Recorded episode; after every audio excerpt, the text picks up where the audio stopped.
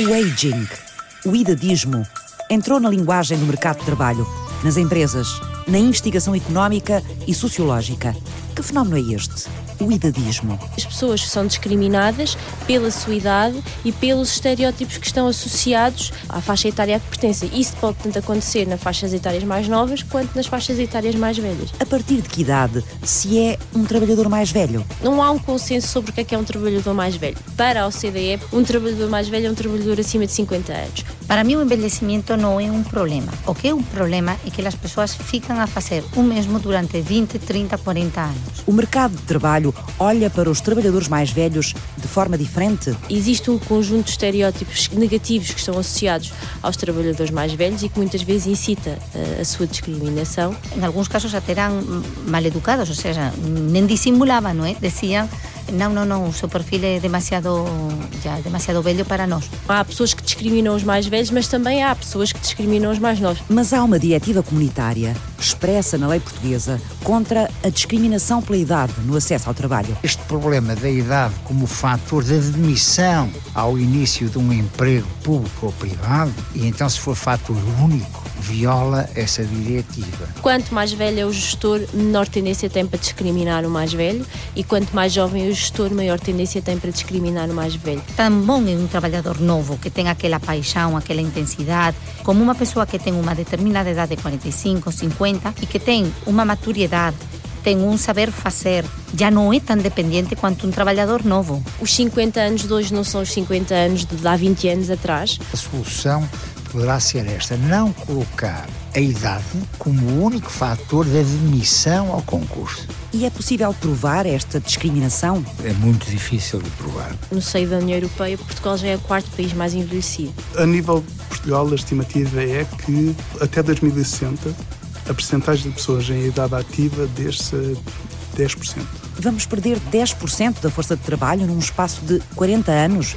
E o que é que isso vai fazer à economia? O impacto que isso tem em termos de, de capacidade da nossa economia gerar riqueza será grande se nós não conseguirmos aumentar de forma acelerada os níveis de produtividade da economia portuguesa tinham passado por 10, 12, 15 entrevistas e não conseguiam, não conseguiam trabalho. As organizações vão ter que lidar com esta questão dos trabalhadores mais velhos no seio das suas estruturas cada vez durante mais tempo, quer queiram, quer não. Não estamos a fazer ganhos suficientes em termos de capacidade de qualificar a força de trabalho portuguesa cada uma das faixas etárias tem as suas vantagens e as suas desvantagens e se calhar o grande segredo está na complementaridade. A nossa estrutura de distribuição de rendimento é muito desigual. É muito difícil fazer redistribuição quando uma parte muito significativa da população tem rendimentos tão baixos. Muitas pessoas perderam o sonho. Quando nós somos jovens, há uma coisa que nos define a todos, e é que sabemos sonhar. Com o passar da vida, devido às circunstâncias, aos desafios, às pancadonas, umas maiores que outras, como todos já tivemos, eh, esses sonhos vão ficando limitados. Uma coisa que nós aprendemos quando trabalhamos na área do envelhecimento é que o tempo de ser velho é o resultado de tudo o que nós fazemos na, na vida, do conjunto dos recursos que vamos acumulando ao longo da vida.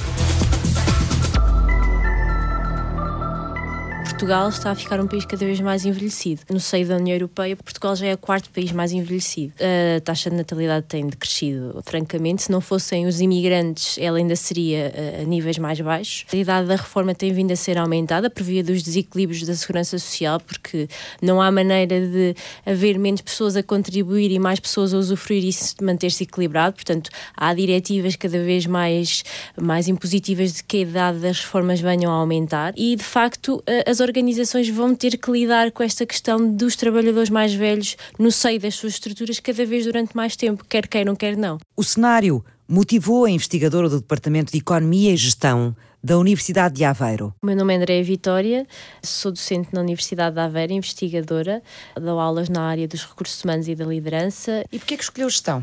Porque sempre foi uma área que me atraiu, uh, a dinâmica organizacional sempre me atraiu e depois focalizei muito nos recursos humanos porque acho que é uma área muito interessante. Gerir números é muito mais linear, mas gerir pessoas implica outro tipo de coisas e o conhecimento de outro tipo de dinâmicas que, que acho que são muito interessantes. Como é que se gerem hoje as pessoas no mercado de trabalho? Como é que as empresas olham para elas e as selecionam? Com que critérios? Com que estereótipos? Andreia centrou-se sobretudo na percepção social sobre a forma como o mercado de trabalho parece querer desembaraçar-se dos trabalhadores mais velhos. Um fenómeno que se acentuou com a crise, mas que já dava sinais anteriores, com os trabalhadores acima dos 40 anos a engrossarem a fatia dos desempregados de longa duração. Demasiado novos para a reforma, demasiado velhos para conseguirem trabalho. Os gestores são os grandes decisores dentro das organizações e, em grande medida, a forma como os trabalhadores são mais velhos são melhor ou pior acolhidos dentro da organização depende muito da maneira como eles os percepcionam e como eles tomam decisões perante eles. Claro que muitas vezes nós já temos ouvido alguns comentários, ah, isso é óbvio, eles são discriminados. Não é assim tão óbvio. Temos aqui coisas contraditórias. O primeiro resultado mais significativo é que, de facto, uh, existe um, na literatura que nós estudámos para iniciar este estudo um conjunto de estereótipos negativos que estão associados aos trabalhadores mais velhos e que muitas vezes incita uh, a sua discriminação, o denominado aging, ou em português idadismo. Aquilo que nós verificamos é que os gestores percepcionam os trabalhadores mais velhos de forma relativamente positiva mas quando chega a hora de decidir sobre eles, discriminam-nos. O que é que provoca esta contradição, este paradoxo? Há um conjunto de estereótipos e de crenças erróneas que pendem sobre os mais velhos, assim como também há um conjunto de estereótipos negativos que pendem sobre os mais sobre jovens. Os mais novos. O idadismo é, é, um efeito que tem duplo sentido, Exato. não é só para os mais velhos. Idadismo é um conceito que está estudado e, no fundo, diz que as pessoas são discriminadas pela sua idade e pelos estereótipos que estão associados à faixa etária a que pertencem. Isso pode tanto acontecer nas faixas etárias mais novas quanto nas faixas etárias mais velhas. O conceito teórico está estudado, agora, os efeitos disso e como é que isso é operacionalizado na prática, não há muito estudo sobre isso. Uh, principalmente estudos que envolvam organizações uh, e a forma como isto é operacionalizado nas organizações não existe. Aliás, em Portugal não existia nenhum até à data.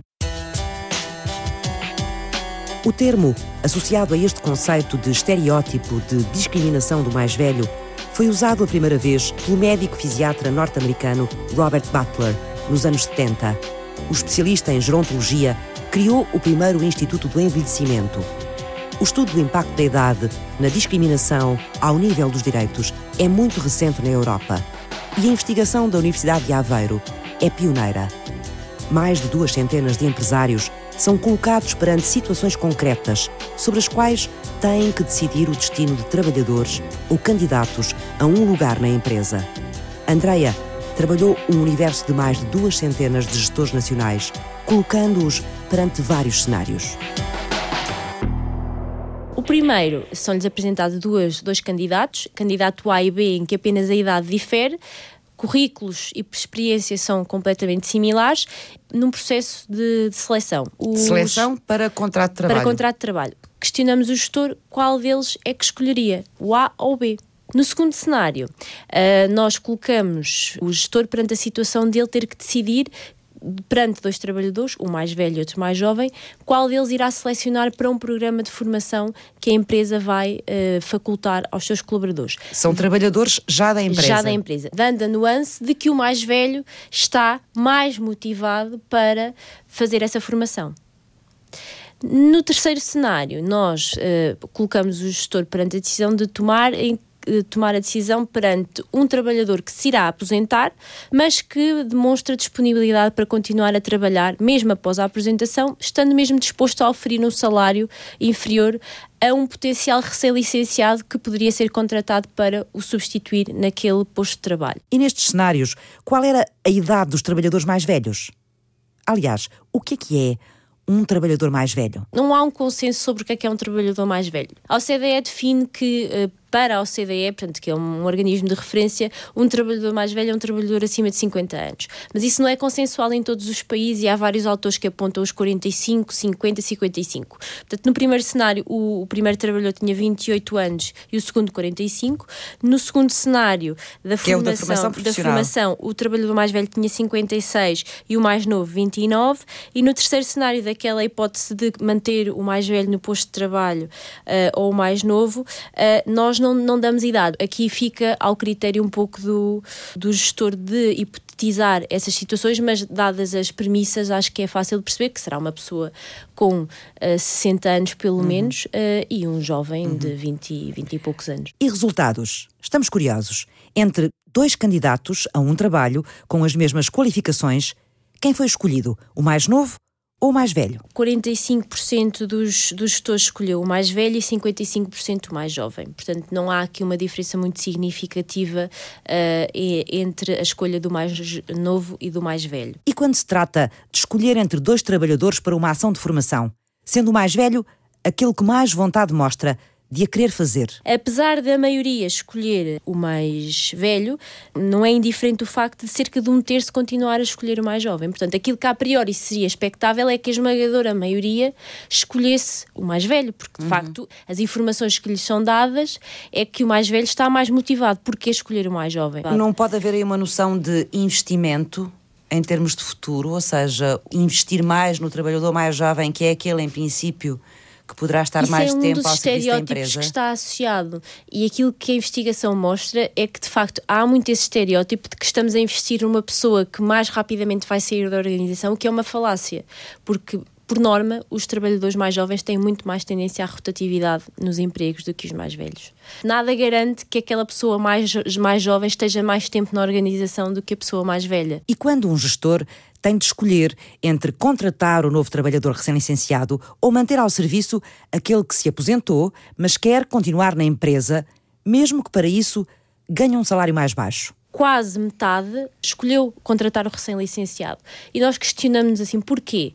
Se o mais velho está na função, é dito que as coisas correm bem, já conhece a organização, já conhece a cultura, está até disposto uh, a oferecer um salário inferior, porquê contratar o recém-licenciado? O que é que se perde quando se deixa ir um trabalhador desse? Que tipo de informação é que vai com ele que o recém-licenciado não vai tão facilmente conseguir recolher e tê-la na sua posse para exercer a função ou a tarefa de forma forma mais eficaz. Portanto, o conhecimento pouco... da empresa Exatamente. e do funcionamento um, da empresa. Há um conjunto de conhecimento tácito que vai com esse colaborador. Embora, de facto, este dado é surpreendente, ou foi aquele que mais nos surpreendeu, porque quase metade da amostra uh, escolheu o contratar o recém-licenciado. Contratar uma pessoa nova. Que existe discriminação, existe. Para os mais velhos, então, é muito grande e eu acho que nós deveríamos todos, empresários e multinacionais, pensar muito bem em isto, porque é um problema social.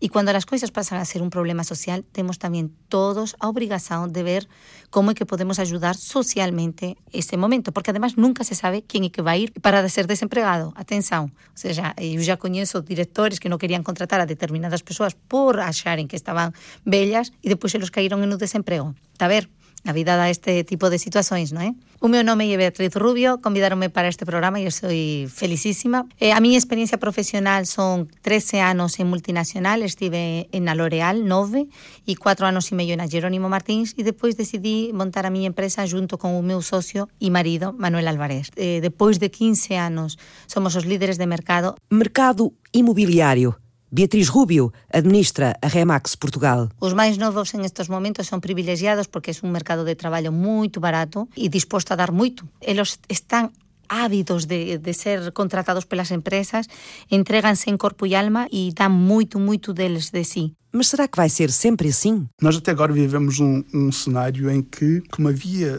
coortes relativamente extensas de jovens a entrar no mercado de trabalho, os empregadores beneficiariam disso para oferecer salários mais baixos aos trabalhadores mais novos. É linguagem estatística, coortes. Vamos dizer conjunto. Um conjunto extenso de jovens. Ora, o que se pode perspectivar é que, à medida que o tamanho das coortes de jovens trabalhadores a entrar no mercado de trabalho vai diminuindo, em que eles começam a tornar um bem um bem de produção eh, mais escasso, os empregadores vão ter de competir mais por trabalhadores jovens.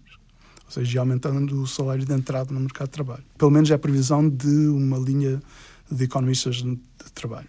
A implicação disso é que trabalhadores séniores, como, são, como há um maior número de trabalhadores séniores disponíveis, os salários desse, desses grupos de trabalhadores poderão tender a diminuir.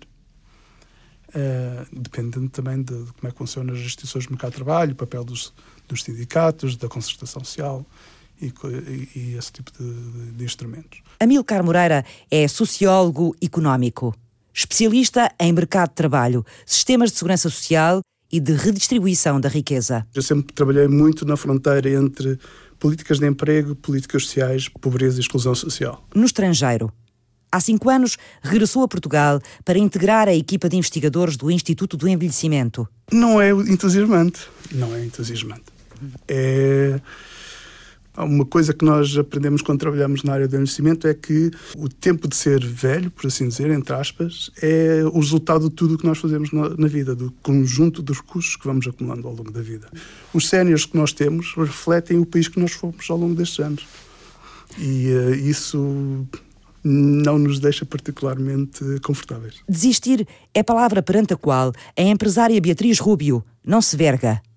Ela administra a Remax em Portugal. Na época de crisis, justamente no 2010, após eu ter tido que modificar toda a forma como eu trataba a empresa, a Remax, porque tiña que traballar moito a parte motivacional, a parte da autoestima das persoas, e então fui convidada a moitas empresas para falar e achei que era un proxecto que podía ser bonito para eu facer dunha forma solidaria, era simplemente motívate Portugal. Tú és moito máis que aquilo que acontece no exterior, tú és un ser humano magnífico, fantástico, que tens características únicas únicas e que consegues ir muito mais à frente por ti. Assim nasceu o projeto Motiva-te Portugal. E por que que sentiu necessidade, Beatriz, de correr o país e de falar às pessoas, sobretudo àquelas que se sentiam à beira do abismo? Porque se a minha empresa, que era um setor como é o setor imobiliário, estava a dar a volta situação e à crise, e eu veia que, que havia tanto desemprego, havia tristeza, mesmo assim, ou seja, eu poderia dizer havia tristeza nas persoas, porque quando realmente nós non temos eh, as nosas necesidades básicas cobertas, como é comer ou ajudar os nosos fillos, eh, a tristeza, non é? E eu veía que eu conseguía facer eso na miña empresa, comecei a facer isto dunha forma solidaria para ver si, pelo menos, le ayudaba ao gesto de algúns que pudieran vir. E esas persoas que tú ajudas, acredito firmemente que a vida é dar e receber, e tú das e tú recebes de volta. A viagem pelo país para motivar Portugal pôs a empresária de frente com a angústia dos que tinham perdido o trabalho e de repente se descobriam velhos como se pertencessem a uma espécie de gueto. O perfil de pessoas que vinham às palestras era entre os 45 a 55 anos, totalmente deprimidos, porque tinham passado por 10, 12, 15 entrevistas e não conseguiam, não conseguiam trabalho. Logo que chegavam à entrevista, em alguns casos até eram mal educados, ou seja, nem dissimulavam, não é? Diziam, eh, não, não, não, o seu perfil é demasiado, já, demasiado velho para nós. E acababa, nem pasaban para a entrevista. Entón nos decidimos dunha forma, bueno, porque estamos aquí tamén para ayudarnos uns aos outros, vamos a, a tentar ver en algunos casos persoas que posan vir a facer parte da nosa estrutura, porque estas persoas son persoas maduras, mas que ten unha experiencia que é oro, atenção, tan bom é um trabalhador que tem aquela paixão, aquela intensidade e aquela força que tem eh, qualquer pessoa quando é novo, como uma pessoa que tem uma determinada idade de 45, 50 e que tem uma maturidade, tem um saber fazer, já não é tão dependente quanto um trabalhador novo. Ele sabe tomar decisões e sabe quais são as consequências dessas decisões. Então, começamos a adquirir esse tipo de pessoas que para multinacionais e para outro tipo de, de, de empresas eran ya bellas e para nós tem tido um efeito maravilhoso. Como é que a Remax olhou para os trabalhadores mais velhos que contratava? Nós vendemos uma casa e uma casa é um bem muito precioso para a família e para as pessoas que lo compran. Portanto, querem que um interlocutor seja uma pessoa com uma determinada idade, que saiba do que está a falar, que tenha responsabilidade e, sobretudo, estas persoas já não brincam, sabem que não podem acceder ao mercado de trabalho e, portanto, têm que ter éxito en este, en este trabalho que conseguiram e, portanto, se esforzam ao máximo. Então, eu tenho um nível de resiliência en este tipo de pessoas maravilhoso maravilhoso, como se fossem jovens de 28 anos. Mais de um terço dos 4 mil colaboradores da Remax em Portugal foram contratados com mais de 50 anos. São responsáveis por cerca de 30% da faturação da empresa. Quem são estas pessoas, Beatriz? Bem quase todos já formados, que ficaram no desemprego, mas que têm uma idade que non te permite estar en casa sen facer nada, porque tú propio eh, adoeces. Mas na práctica têm que aprender un novo oficio. E aprenden tudo de novo. Nos ensinamos todo o que son a parte legal, a parte dos papéis, a parte de tratar con un cliente, tudo tudo de novo. Mas esse aprender de novo, quando a pessoa vem com vontade, vem com humildade, de eu vou triunfar, este que vai ser onde eu vou reformar-me, aprendem e com muita alegria, com muita intensidade, com muita paixão, tal e qual como se fosse uma pessoa nova. Que vida trazem para trás? Muitos professores, arquitectos, que foi uma das grandes fatigas que sofreu muito com a crise e que tem também um ponto de vista simpático para quem compra uma casa, porque Exato, podem dar um dicas. conhecimento muito Exato. interessante, não é? Que podem E- incluir dentro do seu trabalho. é uma mais-valia. E advogados tamén, que les acontece exactamente o mesmo e que depois a nivel de, por exemplo, tratamento de contratos, a pesar de que nós temos advogados eh, que traballan todos os contratos, pero bueno, poden explicar dunha forma máis facilmente que ao cliente de, o que que está o cliente a asinar, a asinar un ben que se calhar é o ben máis precioso que vai comprar en toda a vida. Eu não sei se lhe posso fazer esta pergunta, mas eu vou fazer e Faça. Responde, se puder.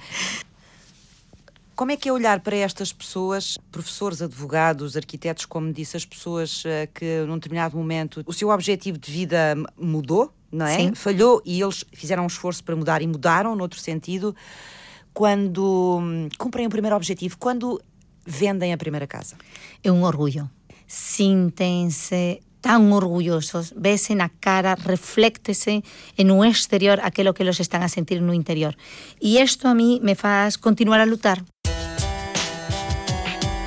Perder o trabalho depois dos 45 anos é, demasiadas vezes, dar de caras com o precipício. Só um em cada quatro portugueses, nestas condições, consegue reentrar no mercado de trabalho. Quanto pesa o fator discriminação pela idade no acesso ao emprego em Portugal? Como se combate? O que ganham e o que perdem as empresas? O que vai mudar com o envelhecimento?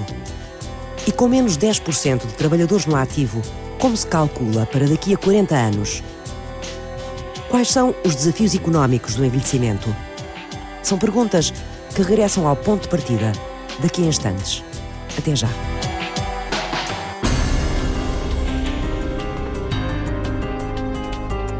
Uma investigação da Universidade de Aveiro, junto de mais de duas centenas de empresários portugueses, concluiu que na hora de contratar ou de selecionar trabalhadores para programas de formação, a maioria dos gestores discrimina os candidatos mais velhos. Mas não está provado que idade e desempenho andem de mãos dadas. Não há fundamento científico, eh, não há nada que ligue, por exemplo, a idade ao desempenho. Andreia Vitória coordenou o estudo do Departamento de Economia, Gestão e Engenharia Industrial. Portanto, em termos científicos, idade e desempenho não são duas variáveis que se correlacionem e os gestores devem tomar decisões com base em algo que esteja estudado e comprovado cientificamente e não naquilo que são os seus estereótipos. E quanto mais cedo isso for desmis- desmistificado, tanto melhor para as organizações e para o desempenho das próprias organizações. Produzem menos, têm aversão à mudança, não querem continuar a formar-se.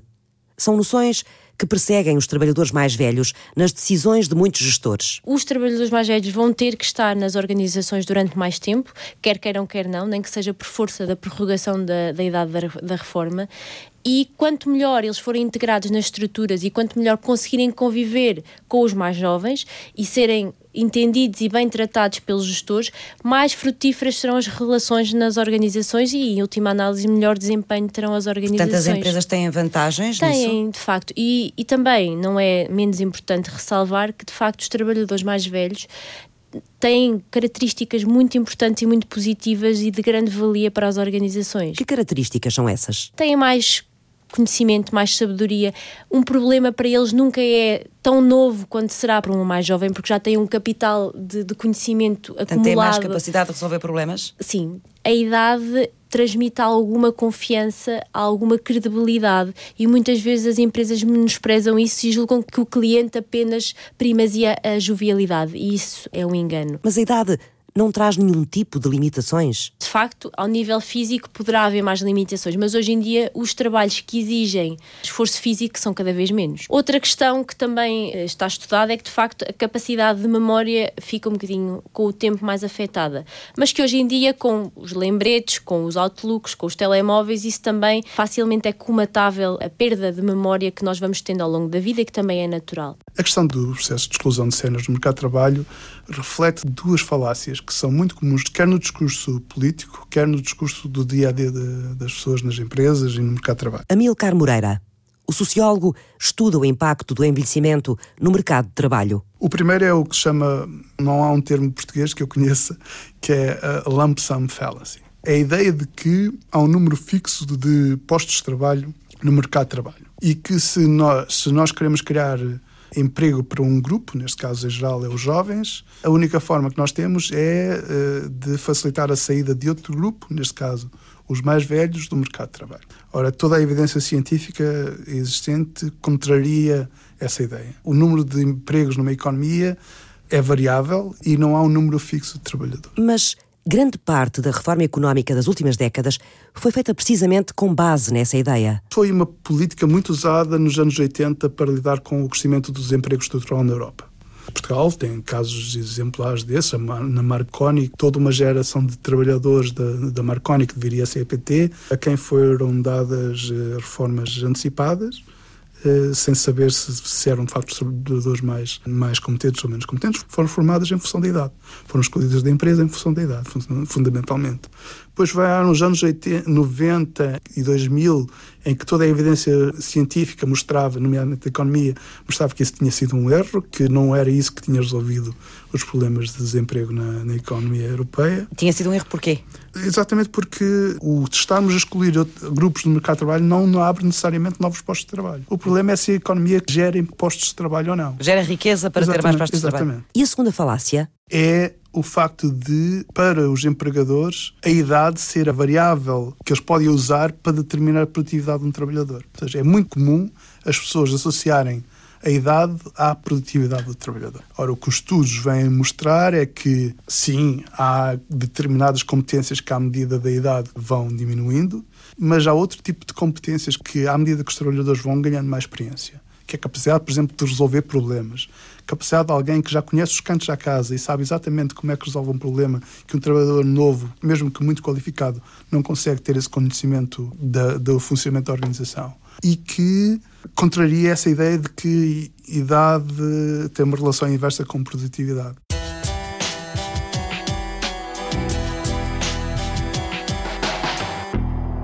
Há quatro anos, o Estatuto da Carreira Diplomática deu que pensar e deu que pensar ao então provedor de justiça Alfredo José de Souza. Ao fim de uma certa idade, os diplomatas são compulsivamente aposentados, é quase que se diria eh, aposentados compulsivamente na carreira diplomática. O que é que dizia o regulamento? O estatuto preconizava que embaixadores e os ministros plenipotenciários passavam à disponibilidade obrigatoriamente aos 65 anos. No escalão mais baixo, o conselheiro de embaixada aos 60 e depois o secretário aos 58. Portanto, isto era automático. E o que é que o provedor recomendou? Recomendou que estabelecer a idade como limite automático do exercício de funções não estava de acordo com uma diretiva comunitária que recomendava que não, não houvesse discriminação em função da idade para o exercício de funções. A diretiva tem o número 78 e foi criada há 16 anos. Ela fez entrar na lei portuguesa o princípio da não discriminação em função da idade. Mas a diretiva abre um portão às exceções. E vou citar o que lá está: nos termos da lei, são admissíveis diferenças de tratamento com base na idade Exato. que sejam justificadas Exato. por um objetivo legítimo, desde que os meios para alcançar esse objetivo sejam adequados, necessários e proporcionais. É o, o chamado princípio da proporcionalidade. Exato, mas isto não é muito vago. É, pois é, muitas vezes os princípios constitucionais são vagos. Mas depois as pessoas ouvem isto ou leem esta exceção dentro da diretiva, mas o que veem, aquilo com que se confrontam no dia a dia, abrindo um jornal ou ainda uma página de emprego na internet sim. é com muita frequência sim, sim, e sim, encontramos vários de seguida em que se pede um trabalhador ou, ou um colaborador para uma determinada função, diz-se que tipo de habilitações ele tem que ter e depois acrescenta-se a idade, até aos 35. Como é que nós lemos, por um lado, esta diretiva e depois, pelo outro, lemos a realidade? Ora bem, eu aqui distinguiria duas situações. Uma é o emprego público, outro é o emprego privado. Estou a falar de empregos privados. A maior parte deles pois, eh, situações são empregos, privadas. situações privadas. Pronto. Há o princípio da liberdade contratual, o princípio da, da livre iniciativa da empresa, dos interesses da empresa, dos interesses económicos, etc, etc. É evidente que situações desse género poderiam, de alguma maneira, eh, ser agitada. Estou aqui a dar apenas um palpite, eh, não tenho um conhecimento eh, profundo dessa questão nos tribunais de trabalho, no sentido da declaração da ilegalidade dessa exigência face à diretiva e até ao uhum. próprio Código de Trabalho. Nessas situações concretas, quem seria o queixoso? Quem é que poderia levar estas situações Olha, nomeadamente ao Tribunal de Trabalho. Desde logo, pelo menos o interessado, julgo eu. O interessado que foi excluído de um, de um concurso, o Ministério Público julgo que sim, também. Mas isto. Depois, na prática, estamos Depois, a falar prática, de pessoas oh, desempregadas. A maior oh, parte delas concorrem aos empregos, oh, portanto, estão desempregadas. Prática... Que não têm uh, capacidade financeira, como é óbvio, muitas vezes, para ter um advogado e para processar uma empresa, não é? Mesmo tendo, há aí um grau de discricionariedade e de subjetividade que pode, de alguma maneira, uh, fazer com que quem acione eh, determinada empresa que tive esse comportamento não tenha a garantia de eh, obter ganho de causa. o antigo provedor de justiça analisou outros casos no mandato dele. O recrutamento para comissários de bordo da TAP, só para quem tivesse entre 21 e 26 anos. Os concursos de emprego da Carris que davam tratamento preferencial aos candidatos mais jovens o acesso à carreira de investigador criminal da Polícia Judiciária, vedado até aos 30 anos. E sobre esta matéria, deveria considerar-se a idade não como um fator determinante do ingresso na carreira, mas não podia deixar de ser um elemento para depois, na graduação dos candidatos, ser tido em conta. Isso seria admissível, porque efetivamente há funções que, eh, de alguma maneira, torna-se relevante haver uma maior experiência de vida. E estas situações ficaram resolvidas? Nunca ficaram resolvidas. Ao fim e ao cabo, a solução poderá ser esta: não colocar a idade como o único fator de admissão ao concurso. Ou então, a idade poder ser um fator de graduação da ordenação dos candidatos ao concurso. Se nós queremos assegurar o futuro dos nossos idosos, o segredo está não na questão da sustentabilidade dos sistemas de pensões, sim ou não, está no investimento que nós fazemos nas gerações mais novas. Ou seja, a nossa, capacidade de gerar níveis de crescimento muito mais altos do que temos agora para assegurar a sustentabilidade dos próprios sistemas de segurança social. Amilcar Moreira, o especialista em Sociologia Económica, cita Esping Anderson, o destacado sociólogo dinamarquês que esmiuça as malhas do capitalismo e a sua influência no bem-estar das sociedades. Que impactos devemos esperar do envelhecimento no mercado de trabalho e na economia? Há uma série de impactos gerais que nós podemos antecipar. A nível de Portugal, a estimativa é que até 2060 a percentagem de pessoas em idade ativa desce a 10%. Ou seja, nós vamos perder um décimo da nossa força de trabalho. O impacto que isso tem em termos de, de capacidade da nossa economia gerar riqueza será grande se nós não conseguirmos aumentar de forma acelerada os níveis de produtividade da economia portuguesa. Não estamos a fazer ganhos suficientes em termos de capacidade de qualificar a força de trabalho portuguesa. Eu dou-lhe um exemplo. Nós, por causa do projeto que eu estou a fazer para a Social, tivemos de ir ver uh, o nível de escolaridade das pessoas entre 25 e 29 anos uh, nos últimos censos. E nesse grupo, para os homens, quase uh, eh, 50% ainda tinha qualificações baixas. Ou seja, tinha menos do nono ano. 50%. E o que é que tem impedido que a qualificação cresça tanto quanto era preciso em Portugal? O caminho que se tem feito nos últimos anos é, em vez de valorizar a qualificação, o valor do trabalho e a necessidade de que as pessoas, estando desempregadas, a primeira coisa, a primeira e única e mais importante que têm de fazer é procurar trabalho. E a outra também é que, sobretudo para os trabalhadores mais séniores, o retorno do investimento em qualificações diminui à medida que a idade se aproxima da idade da reforma. Ou seja, as pessoas eh, veem muito, muito, pouco, muito pouco ganho de estar a investir em si mesmos. Se bem que isso aí, se calhar, também parte de nós, enquanto trabalhadores, também mudarmos a nossa própria perspectiva. O problema está na base. É de termos pais que, sendo pouco qualificados, valorizam pouco a questão da qualificação. Não há apoio em casa, se calhar, aos filhos para que eles percebam a necessidade de continuar a estudar.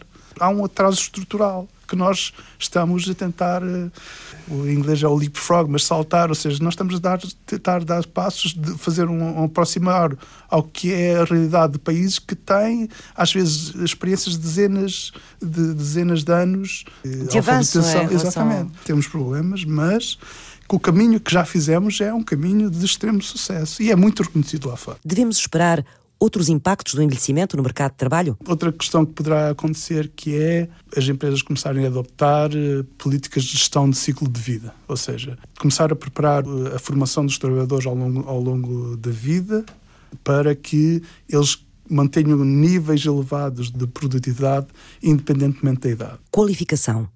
Além do envelhecimento, a tecnologia é outro dos fatores que ameaça revolucionar o mundo do trabalho como o conhecemos. Amilcar Moreira olha com atenção e com algum receio para a robotização do mercado de trabalho. Mas não é uma aspiração humana desde sempre libertar-se do trabalho e poder ascender a outro estilo de vida, Amilcar? Desde que a riqueza, é claro, seja distribuída? O desde é que estragou tudo, não é? Há reportes, há literatura que sugere que, pela primeira vez, esta recuperação da economia global é uma recuperação que tem um menor nível de criação de emprego comparado com as crises anteriores. Ainda não se percebeu bem o que é que pode estar a passar. Pode ter a ver com, por exemplo, muitas das recuperações de crises anteriores, nos anos 30, por exemplo, foram feitas com políticas neokeynesianas clássicas, que era que era investir em obras públicas, infraestruturas, contratar pessoas. O modelo que se foi adaptado, sobretudo depois de 2008, foi um modelo de restaurar as condições de crédito na economia. O dinheiro que se gastou foi a refinanciar os bancos, não foi em criar postos de trabalho. Mas o que é que o assusta na questão da tecnologia, como estava a falar há pouco? O que assusta é de nós estarmos de facto a avançar por um novo modelo de produção em que muitas das tarefas que neste momento são desenvolvidas por, eh, por homens são, serão desenvolvidas por máquinas de maneira muito mais eficiente. Vamos, por exemplo, pensar no seguinte: uma das áreas que mais emprego cria nas economias avançadas é a área dos cuidados. Vamos imaginar que, em vez de um sénior ter uma pessoa que vem à sua casa, lhe limpa a casa, dá-lhe a medicação, faz as tarefas de, de, manutenção do lar, essa pessoa era substituída por um robô.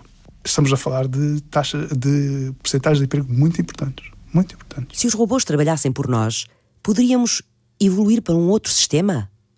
Uma teoria que, aliás, já se debate em que todos viveríamos, ou uma parte de nós, com o chamado rendimento incondicional? Uma das questões, e para mim, uma das razões pela qual a introdução deste tipo de mecanismos é muito difícil e não sei se, se benéfica, tem a ver com a prevalência do valor da reciprocidade que vem de São Paulo, num dos, seus, num dos livros de São Paulo, que é ninguém vai receber sem, sem ter dado alguma contribuição. Ou seja, o valor do tit for tat, tu dar-me isto em, em troca do isto. A lógica de um rendimento incondicional em que uma pessoa tem um rendimento sem para isso fazer nada é algo que está às avessas do que é a cultura tradicional, pelo menos nos países de, de ocidentais, de judaico-cristãos, e é uma, algo muito difícil de mudar. Veja-se, por exemplo, a forma como são encarados os beneficiários do rendimento mínimo como pessoas que recebem algo sem, terem, sem estarem a contribuir. Sendo injustas ou, justas ou injustas essas críticas, elas fundamentalmente baseiam-se num princípio de reciprocidade que presidiu à criação dos Estados de Providência modernos. Para mí o envelhecimiento non é un problema. O que é un problema é que as persoas fican a facer o mesmo durante 20, 30, 40 anos. Aquí non há cérebro nenhum que non fique envellecido, porque está a facer exactamente o mesmo. Aliás, a palavra sería te aborrecido. A empresária Beatriz Rubio defende o estímulo permanente à atualização dos trabalhadores. Por onde começamos, Beatriz? Tem que começar por nós propios. Inclusive por ter a humildade de dizer preciso de voltar a formarme. Porque nós ao longo da vida, então, eu teño 50 anos desde que eu me formei na universidade, mas el posgraduado que fiz, já pasaron imensos anos. Se eu non me tivera vindo a formar, tivera perdido moito de lo que en nestos momentos sei. Eu obrigome, por exemplo, a facer dúas formações totalmente diferentes das miñas áreas todos os anos. E aconsello iso que façan as persoas, mesmo que sexen nas ferias, ok? E depois, tú non tens que estar pidiendo mudanza de departamento cada tres anos, cada cinco anos. Non, porque eso sería imposible. Agora, si podes comenzar comenzar, como eu digo, a alterar aquilo que leva moitos anos a ser feito dunha forma e encontrar até tú desafiarte a ti propio como é que eu aquí consigo unha poupanza, como é que eu aquí consigo que o meu departamento fique moito máis integrado, é aprender a vivir con o desafío. E como é que se vive com o desafio quando se perde o sonho? moito recoñecimento, recoñecimento ese que nunca é monetario, é sempre recoñecimento mesmo de, de posición, digamos, en os rankings onde que tú estás, o que que tú conseguiste, os novos, os máis vellos, porque o recoñecimento é unha das maiores fallas que ten o ser humano. Eh, te, moitas veces as empresas, e eu traballei 12 anos en multinacional, sei como é iso, pagante mas esquecen de darte esa palmadilla nas costas ou unha conversa de cinco minutos en que te digan estamos super satisfeitos con o traballo que estás a facer. Precisamos de nos sentir especiais. Únicas, especiais, con unha actitud diferente e, sobretudo, dar a coñecer que todos nós temos capacidade de, de soñar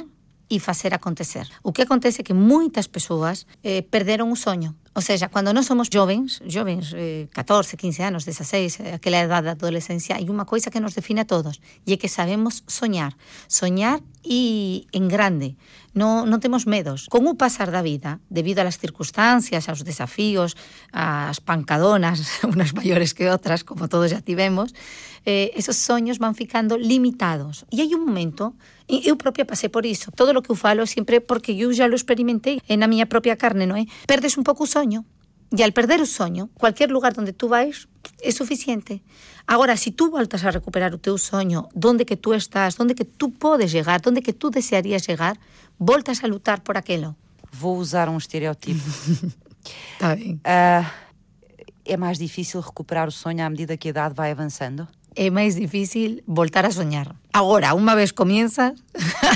Podemos começar em qualquer idade? En qualquer idade. Eu digo que unha persoa pode voltar a nacer quando quiser.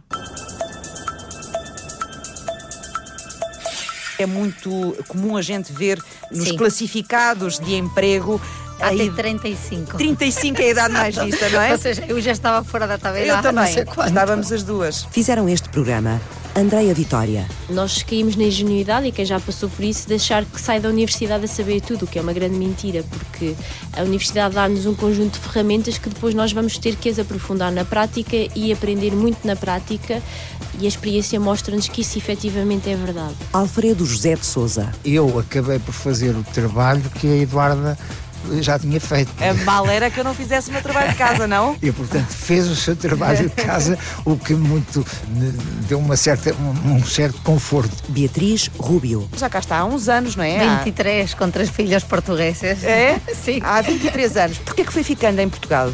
Ah, porque Portugal é um dos melhores países que eu conheço para viver. Tem um clima maravilhoso, eh, as pessoas são extremadamente educadas, vive-se tranquilo, com segurança. E eu planteei-me voltar a Madrid, que era onde nos tocava voltar, ou ficar aqui, sem dúvida, Portugal. Amilcar Moreira, A nossa estrutura de distribuição de rendimento é muito desigual. O valor do salário mínimo é muito próximo da linha de pobreza. O valor do salário médio é muito próximo do salário mínimo.